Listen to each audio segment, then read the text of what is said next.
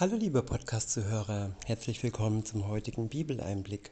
Schön, dass du wieder dabei bist. Heute habe ich ein Kapitel aus dem Buch Jesaja. Es ist das Kapitel 9. Ich verwende die Übersetzung Neues Leben.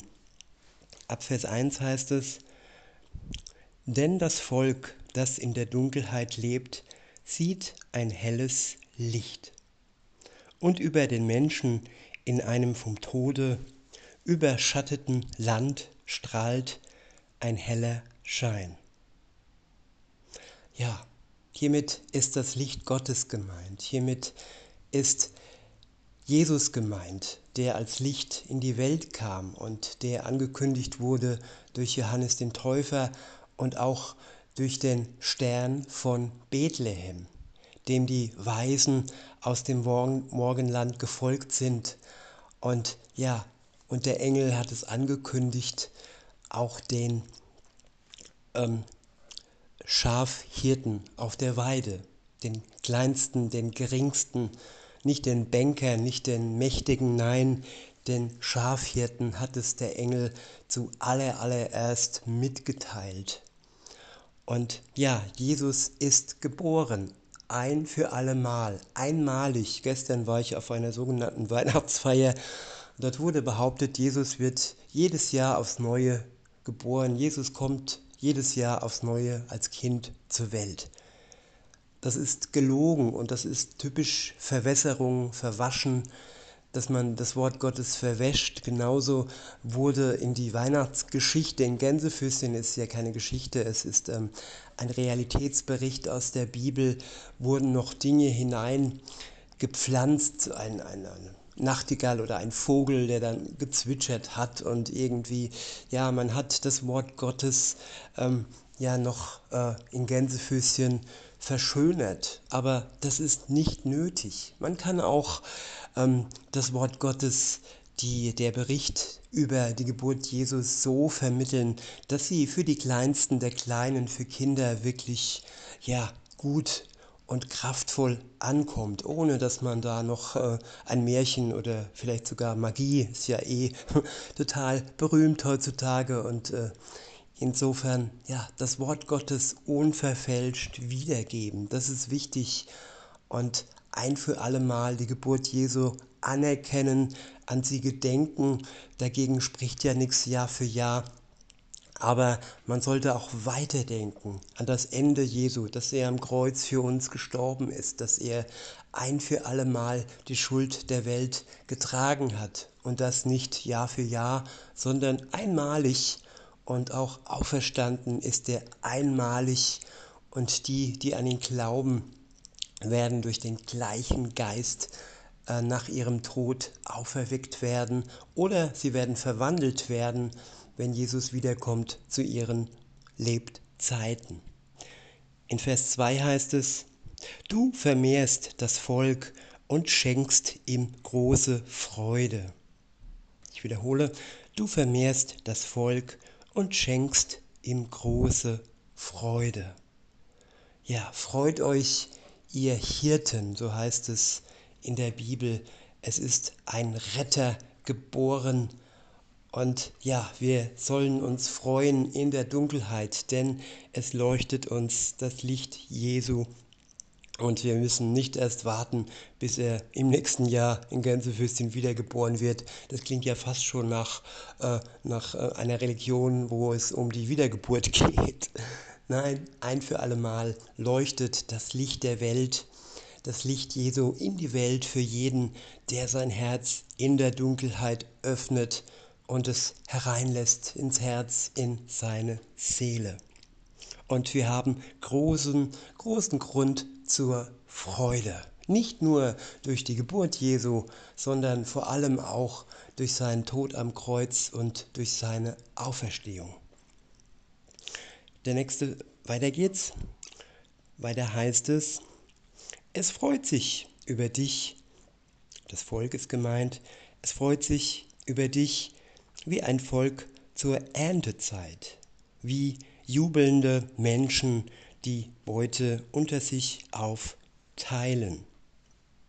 Oder auch ja, die Geschenke unter sich aufteilen. Das Geschenk der Wiedergeburt, das Geschenk der Erlösung. Die Liebe Gottes ist ein Geschenk, sein Geist ist ein Geschenk.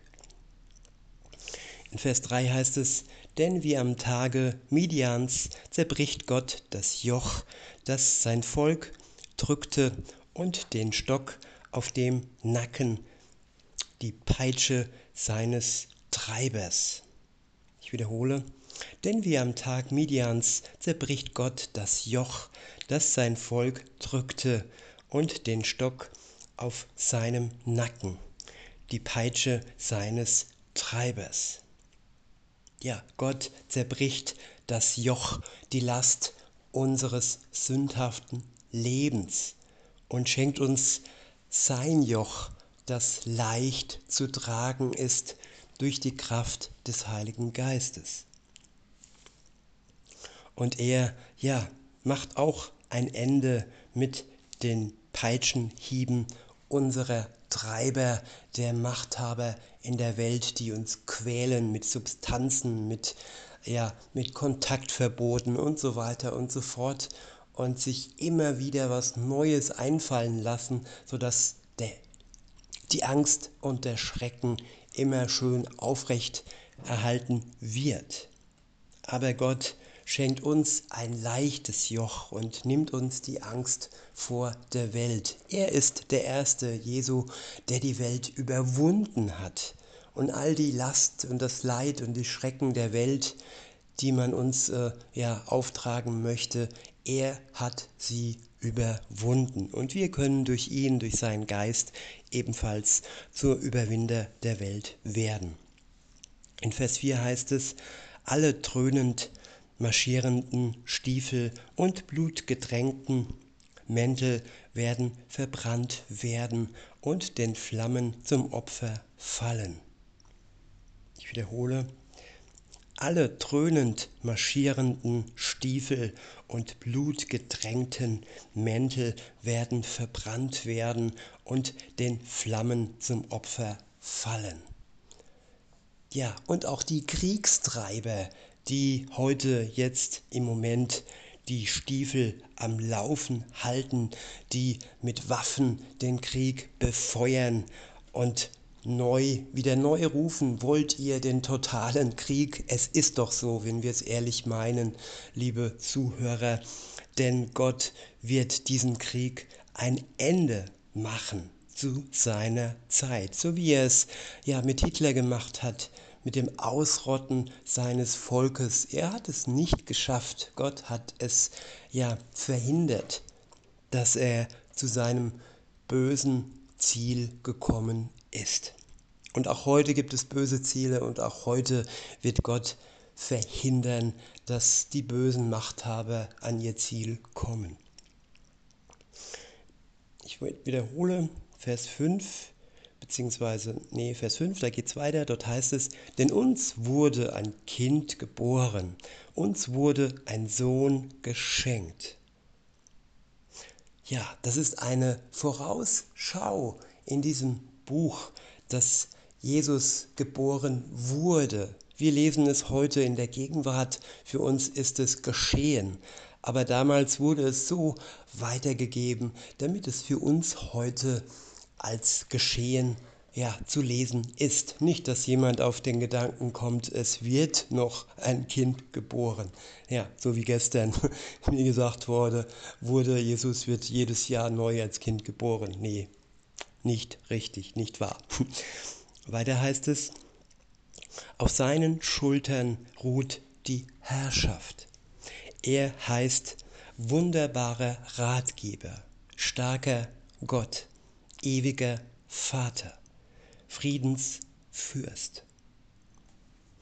Ja, in ihm, in Jesus war der ewige Vater zu sehen. Er wurde ausgestrahlt durch seine Worte, durch den Geist. Und er war für seine Jünger und für alle, die ihm zuhörten, ein Ratgeber und ist es durch sein Wort auch heute noch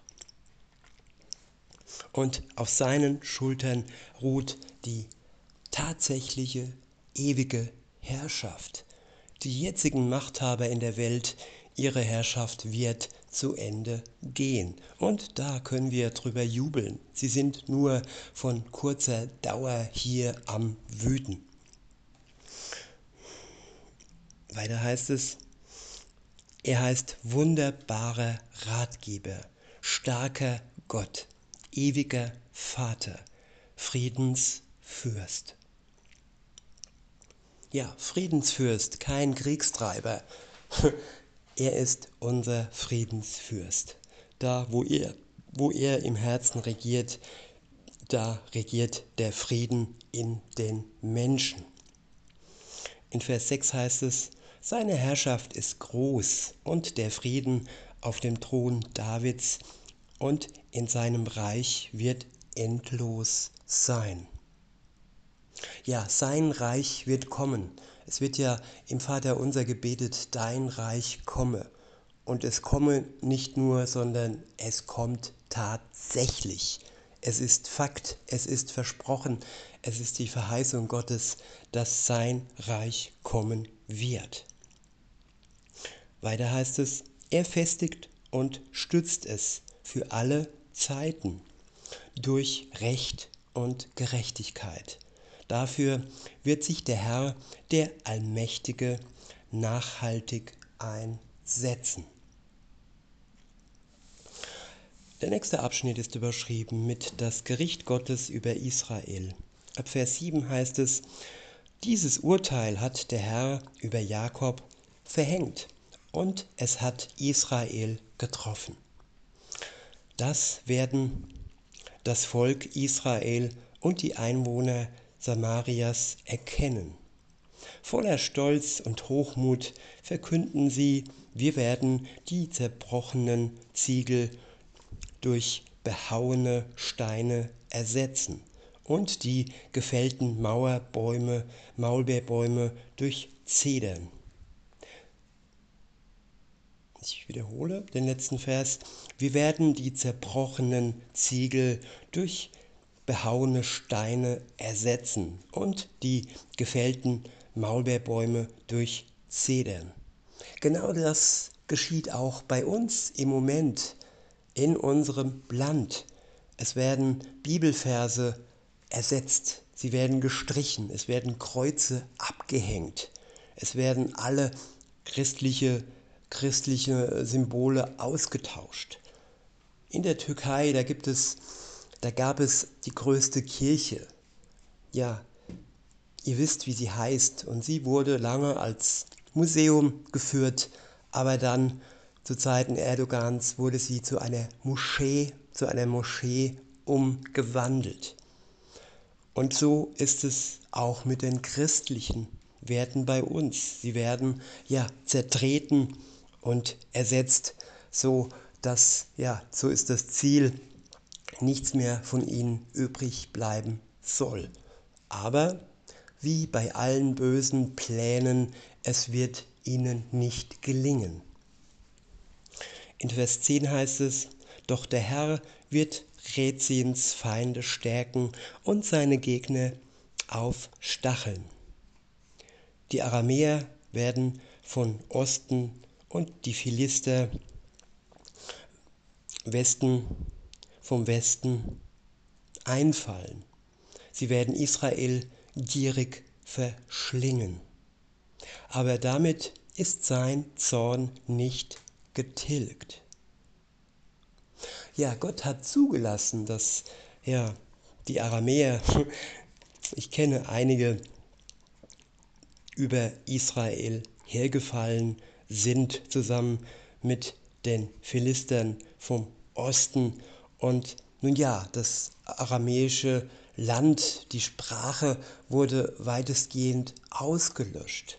Es gibt noch, ja, zum Gedenken letzte Aramäer auf der Welt. Und sie sind ein Volk mit langer Geschichte, mit teilweise auch großer Weisheit in sich und äh, ich staune immer wieder und wieder auch über junge Leute, über junge aramäische Menschen, wie viel Weisheit und Wahrheit sie schon in sich tragen. Nicht jeder hat oder nicht jeder hat eine Beziehung zu Jesus, ist wiedergeboren, ist wirklich fest unterwegs mit ihm. Aber ihre Tradition, ihre Geschichte ist ja erstaunlich. Und Gott hat sie gebraucht, auch wenn er sie als Richter gebraucht hat, die ähm, ja, Israel angegriffen und es gierig verschlungen haben, aber nur zum Teil. Niemals konnte irgendein Volk Israel komplett verschlingen und zerstören. Weiter heißt es, aber damit ist sein Zorn nicht gestillt, seine Hand bleibt erhoben.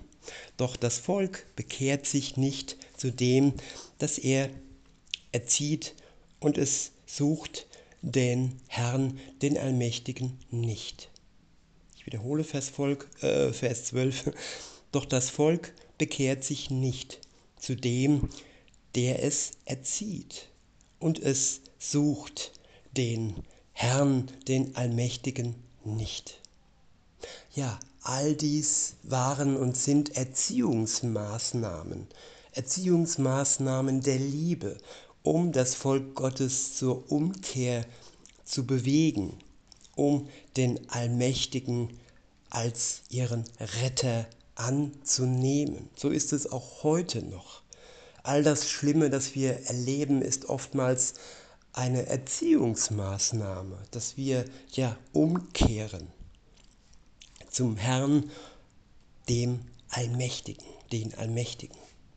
In Vers 13 heißt es, deshalb wird der Herr an einem einzigen Tag Israels Kopf und Schwanz abschlagen, den Palmzweig und das Schilfrohr.